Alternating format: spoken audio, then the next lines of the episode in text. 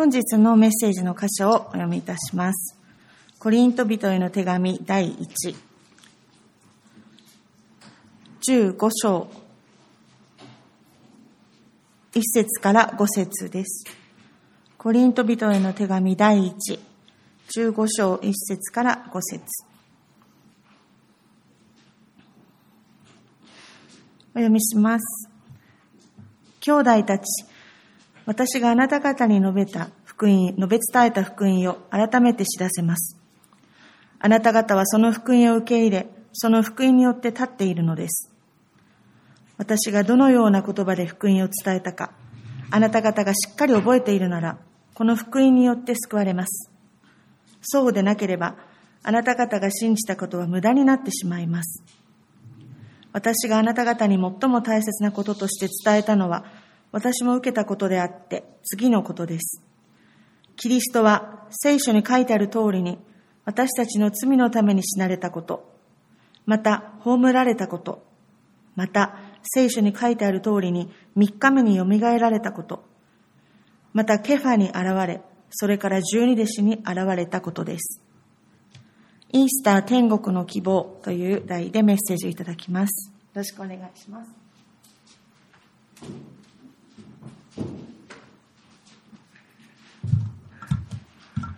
皆様、おはようございます。えー、共にイースターをお祝いできることを嬉しく思います。えー、今読んでいただいた箇所から、イースター天国の希望と題してメッセージを取り継いでいきたいと思います。えー、皆さんは映画はお好きでしょうか？えあるアメリカの大学が映画好きの学生たちを集めて、えー、連続何本映画を見ることができるかという実験をしたそうです。しかし、その映画の内容はすべてバッドエンド、まあ、悲劇的な結末を迎えるものにしたのです。えー、初めに耐えられなくなった学生が部屋に出たのは3本目の映画の途中でした。えー、一番頑張った学生は17本連続で見ますけれども、その後カウンセリングを必要としたそうです。この実験で分かったことは、人は悲劇的な内容のものを永遠と見せられると、精神的なバランスを崩してしまうということです。えー、歴史を振り返ると、人類はいつの時代もおとぎ話を生み出してきました。長い間人々に愛され受け継がれてきた物語とはどういう内容のものが多いでしょうかそれは見る人に感動を与え、ハッピーエンドで終わるものと言えます。えー、現代、えー、おとぎ話を生み出す世界最大の機関とはどこでしょうか、えー、それは間違いなくウォルト・ディズニー・カンパニーでしょう。えー、ディズニーの映画は基本ハッピーエンドって原則としているので、バッドエンドのものがほぼないと言われています。だからこそ、これだけ長い間、多くの世代の人に愛され続けてきたんだと思います。なぜ私たちはハッピーエンドを愛するのでしょうか？それは私たちが物語の中に少なからず自分の人生を重ね合わせるからではないでしょうか？私たちはたとえ人生の暗闇の中にある時も思います。これは本来あるべき姿ではないと。え人々に愛されてきた物語にもう一つ共通することがあります。それは主人公が大きな変容を遂げるということです。カエルが王子に、アヒルの子が白鳥に、貧しい境遇の女性が王女に、最後に全てが報われる。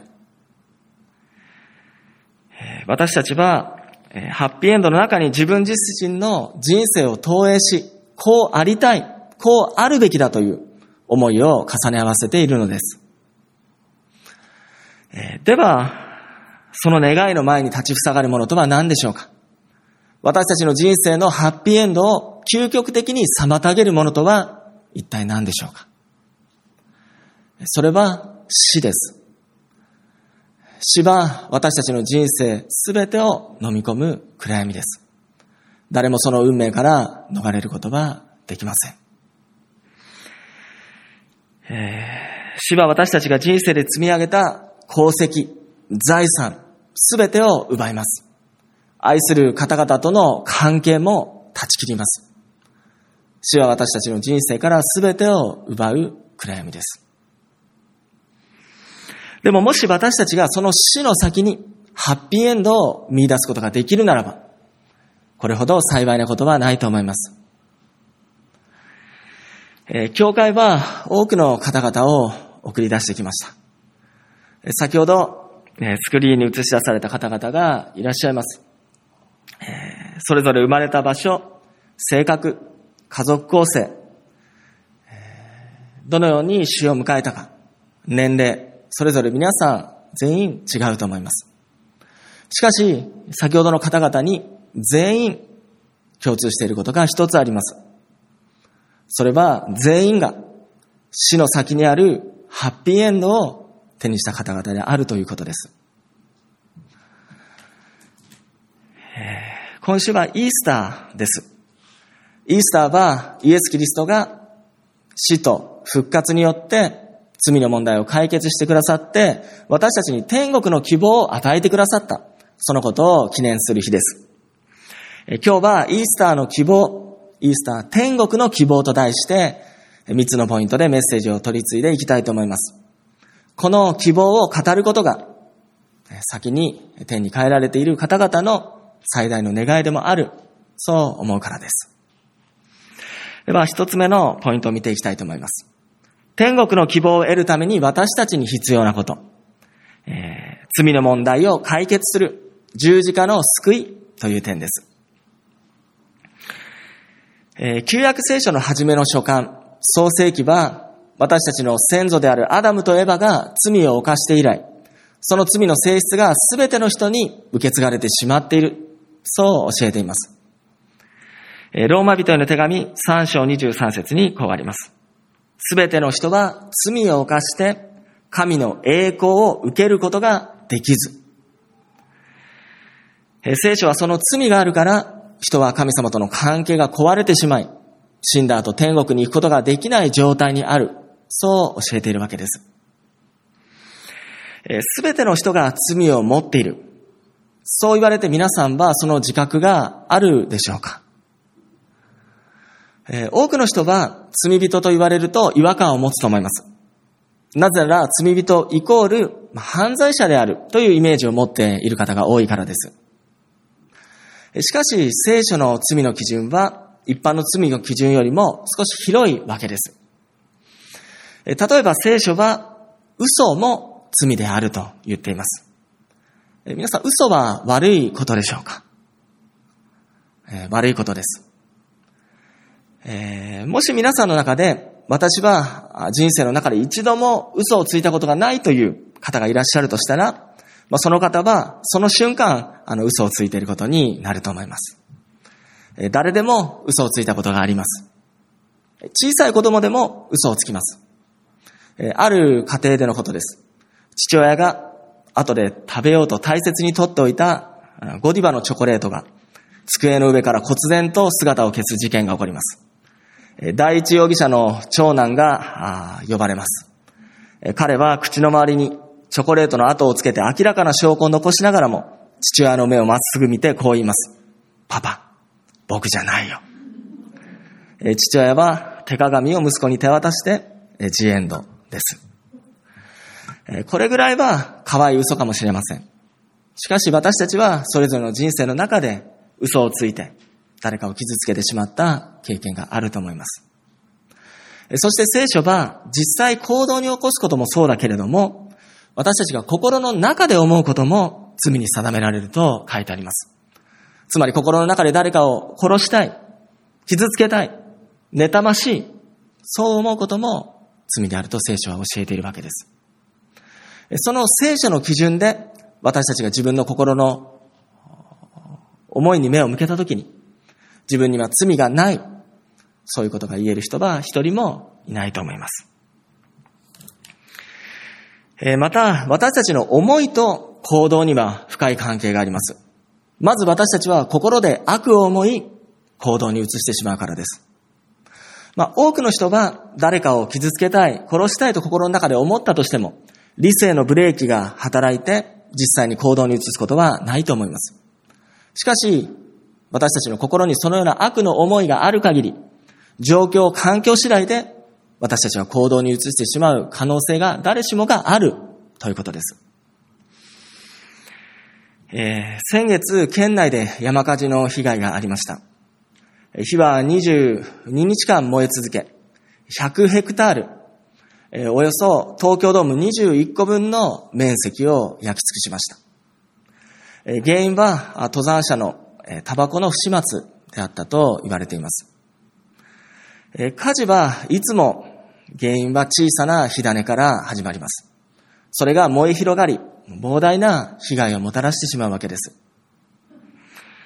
え罪も同じです。私たちの心に罪の火種がある限り、何かがきっかけとなって燃え広がり、自分自身や周りの人を傷つけてしまう。そのようなことがあるわけです。私たちは誰もがその罪の火種を心の中に抱えているわけです。そして聖書はその罪があるから、人は神様との関係が壊れてしまって、死んだ後天国に行くことができない状態にある。そう教えているんです。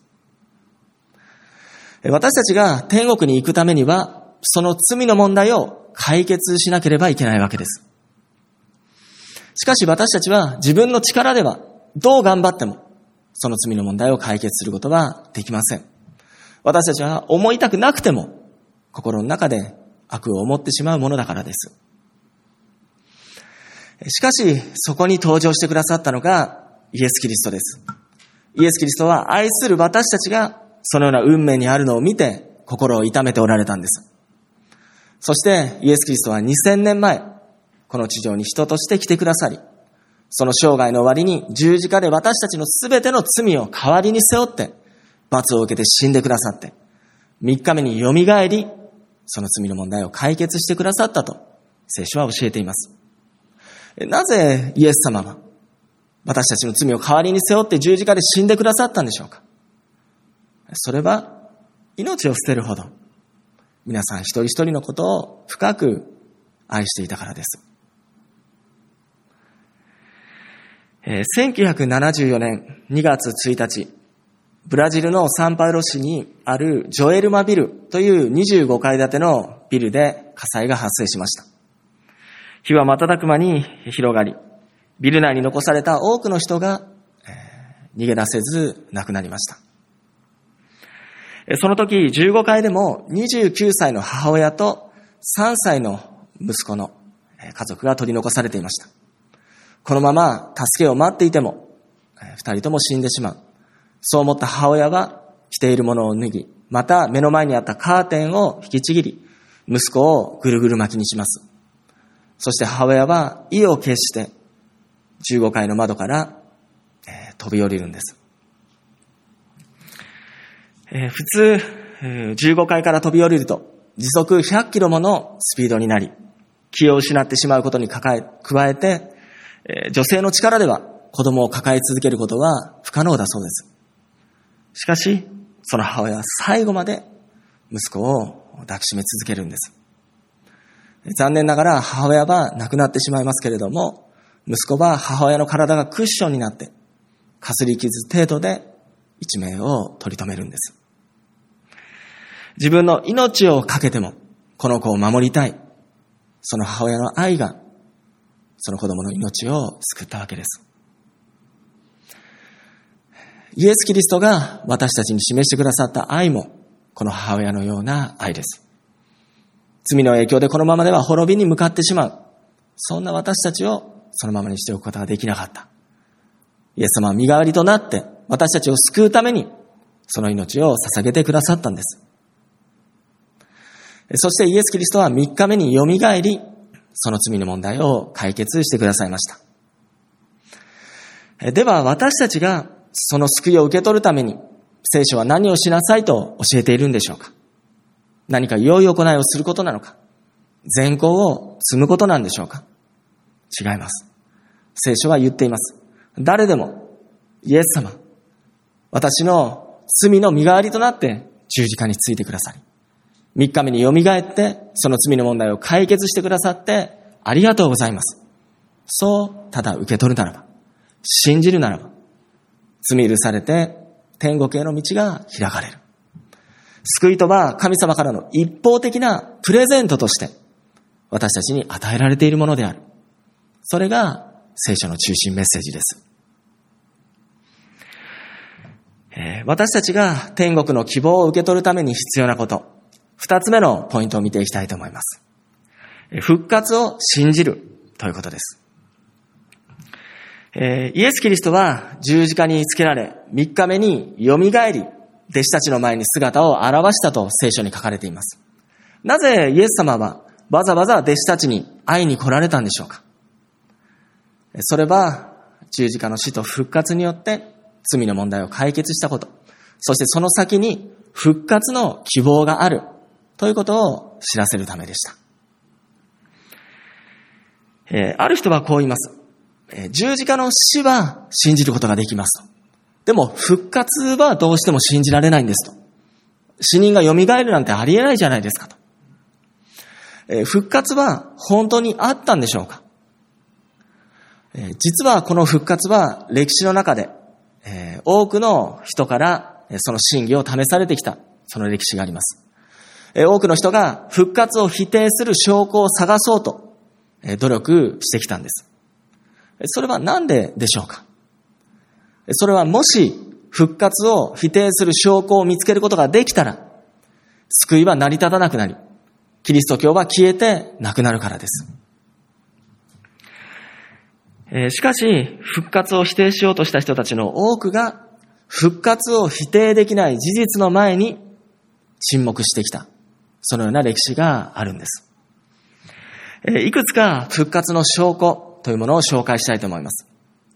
えまずは、福音書の中に、聖書の中にイエス・キリストの復活の最初の目撃者が女性たちであると書かれている点です。なぜこれが復活の証拠になるのでしょうか？実は当時、ユダヤ社会において女性の地位というものは低く、女性は法廷で証言する権利が与えられていなかったんです。なので、もし復活が捏造であるならば、弟子たちは初めにイエスの復活を目撃した人を当時法廷で証言する権利のあった男性にしたはずなんです。しかし、聖書を記した著者たち、弟子たちは、復活の初めの目撃者を男性と記しているわけです。それはなぜでしょう？それはそのことが、復活の証言者を女性と記しているわけです。それはなぜかというと、それは事実であったからです。また、復活を否定する、しようとする人は様々な仮説を立ててきました。いくつか紹介したいと思います。例えば、幻覚説です。イエスは復活などしていないと。弟子たちは幻覚を見たに違いないというする説です。しかし、科学的に見て、一度に多くの人が同じ幻覚を見ることはないということが分かっています。また幻覚ならば、死体が実際になくなることはないわけです。しかし、死体はなくなっていた。これはありえないわけです。また、ある人は、えー、仮死説を唱える人がいます。イエス・キリストは十字架で死んでいなかったんだと。仮死状態になっていただけで、墓の中で息を吹き返したんだという説です。しかし、当時の十字架刑について調べてみると、当時十字架刑に関わったローマの兵士たちは、囚人が完全に死んだことを確認しない限り、十字架から下ろさなかったことが分かっています。なぜなら、生きたままもし囚人を下ろしてしまえば、その十字架刑に関わったローマ兵たちが死刑にならなければならないと。そのような法律があったからです。えそしてもし万が一イエス・キリストが仮死状態で降ろされて墓の中で息を吹き返したのだとしても、イエス・キリストは十字架につく前に鞭打たれ、また十字架上で手足に釘が打たれ、脇腹を槍で刺され、出血されるようの状態でありました。なので、自分は復活した。そう力強く弟子たちの前に現れることはできなかったはずです。つまりこの説も考えられないということです。また、ある人は盗難説を唱えるという、あ唱える人がいます。えー、イエスは復活などしていない。イエスの敵たちが死体を盗んだのだ。という説です。しかし、これもありえないんです。なぜならイエスの死体がなくなったことに一番困ったのは彼らだったからです。彼らがもし、死体を持っていたならば、イエスは復活したと騒ぐ弟子たちを沈めるためにその死体を見せればよかった。しかし、それができなかったわけです。また、ある人は、弟子たちが死体を盗んだのではないかと、そのような説を立てる人がいます。しかし、これもありえません。なぜなら、その後弟子たちは、イエス・キリストは復活された。救いを完成してくださった。そう述べ伝えて、ローマに捕まって殺されているからです。そしてその弟子たちの姿こそが、復活を否定することができない最大の証拠なのです。イエスが逮捕され、十字架につけられた時、弟子たちはどうしたか彼らは助けることもせずに、チリチリになって逃げてしまっていました。しかし、その弟子たちが十字架の後短期間のうちに、イエス・キリストは復活した、その救いを述べ伝えて、捕まり、殉教しているわけです。えイエス・キリストの中心的な弟子は12人いました。そのうち最後の晩餐で一人のユダが裏切り11人になりますが、その後マッテアという人が加えられて、再び12人になります。この12人中何人が復活の救いを述べ伝えて捕まって殺されたんでしょうか ?12 人中11人です。しかも最後まで生き残ったヨハネもイエス・キリストは復活した。その救いを伝えて亡くなっているわけです。人は自分が嘘だと思っていることのために死ぬことはできません。なぜ裏切り者の弟子たちが短期間で殉教者に変えられたのか。合理的な説明はたった一つしかないんです。それは彼らが復活したイエス・キリストに出会った。それだけしか考えられないわけです。この事実に直面したとき、復活を否定しようとしてきた多くの人たちが改心してイエス・キリストを救い主として受け入れていった。そのような歴史があるんです。復活は事実です。イエス・キリストは復活を通して人は死んだら終わりではない。死んだ後、復活の希望がある。そのことを弟子たちに示されたわけです。聖書は言っています。誰でも、イエス様の十字架の死と復活が自分の罪を解決するためであったと、ただ信じならば、罪許されて天国に行くことができる。その希望が私たちに与えられています。では、三つ目のポイントを見ていきたいと思います。天国の希望を受け取った人が得ることができる恵み。それが天国での再会という恵みです。えー、復活したイエス様に再会したとき、弟子たちはどう思ったんでしょうか？わ、イエス様復活した。よかった。もう心からその再会を楽しんだと思います。喜んだと思います。イエス様は復活して弟子たちに会われることを通して、人は死んだら終わりではない。死の先天国で再会の希望があるんだ。そのことを示されたわけです。私たちがその救いのプレゼントを受け取ったときに、愛する人との天国での再会の希望が用意されています。スイスのクリスチャンの精神科医で、ポール・トゥルニエという方がいらっしゃいました。彼は生まれて2ヶ月の時、父親を亡くします。そして母親に育てられますが、母親も彼が6歳の時に病気で亡くなります。彼は孤児として孤独な少年時代、青年時代を過ごします。やがて一人の素晴らしい女性と出会い、結婚し、幸せな家庭生活を築きます。しかし、その奥さんも彼が76歳の時に病気で先に、えー、亡くなってしまいます。彼は愛する人を次々先立たれてしまう。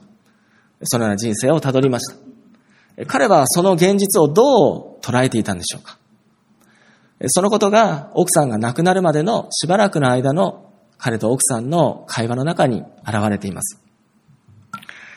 え奥さんは言います。私はもうすぐこの世を去っていきます。そしたら天国であなたの両親にまず私が再会できるのですね。彼は言います。両親は君に会ったらこう言うと思うよ。私たちの息子の素晴らしい奥さんでいてくれてありがとうと。そう言われたら私も嬉しいわ。そしてしばらくすると奥さんは、あ、時間が来たみたい。そう言って静かに命を引き取っていきます。えー、トルニエさんはこう言っています。天国は私にとって素晴らしい場所です。それは両親にまた会える場所だからです。そして妻を亡くしたことによって私にとって天国がさらに素晴らしい再会の希望の場所となったんです。トルニエさんは愛する人々に次々先立たれる人生を送りました。しかし彼は絶望していなかったんです。なぜなら、悲しみの向こう側に愛する人との天国での再会の希望を彼は握っていたからです。え、多くの場合、私たちのこの地上での別れというものは後悔を伴うものです。両親を亡くされたとき、私たちは思います。もっと親孝行しておけばよかった。子供を亡くされた両親は思います。もっとあの子を抱きしめたかった。もっと愛していると伝えたかった。しかし私たちはこの地上での願いが叶えられなかったとしても、それを叶えることができる場所が用意されているわけです。それが天国での再会の希望です。それがどれぐらい 感動するでしょうか。今、そのイメージになる動画を少し見ていただきたいと思います。アメリカ・イラク戦争で帰還した兵士と待っていた家族をサプライズで対面させる動画になります。少し電気の方を消していただけたらと思います。すいません。ありがとうございます。それではご覧ください。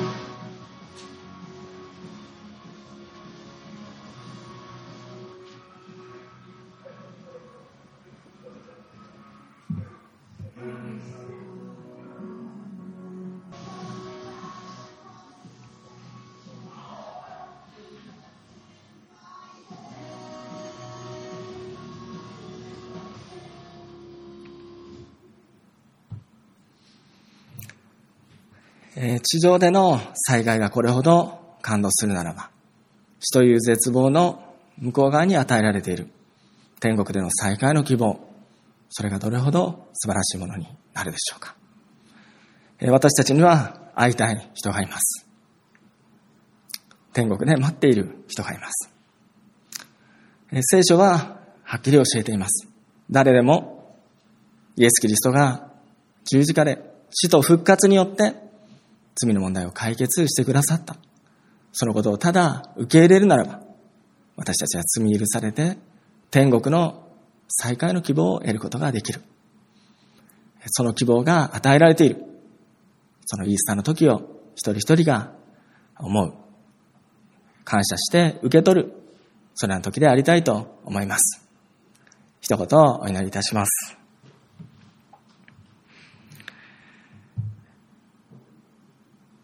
天にいらっしゃる父なる神様、このイースターの礼拝の時を心から感謝いたします。私たちの人生を阻む死という暗闇があります。それは誰の人生にも必ず訪れるものです。しかし私たちには希望があります。なぜならあなたが2000年前、十字架につき、3日目によみがえり、その罪の問題を解決してくださったからです。私たちは、そのことをただ受け取るだけで、罪許され、天国の希望が与えられる。そして先に天国に帰って行かれた方々と、再会の希望が用意されている。そのことを心から感謝いたします。どうか私たちがこの地上で残された人生の中で、その恵みを思い、そのあなたの愛の中に憩い、力強く歩んでいくことができるように、また多くの人にその天国の希望を伝えることができるように、助け導いてください。この時を感謝して愛するイエス・キリストの皆によってお祈りいたします。アーメン。しばらく自由に祈る時間を持ちたいと思います。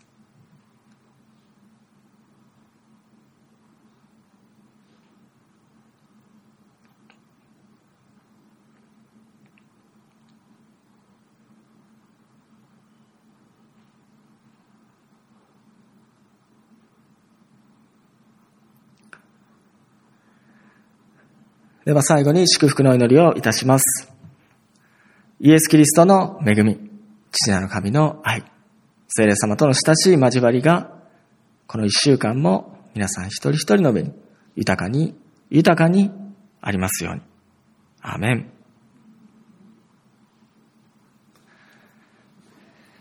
それでは最後にアナウンスの時を持ちたいと思います。前のスクリーンをご覧ください。アナウンスは特にないですね。はい。最後に誕生日の方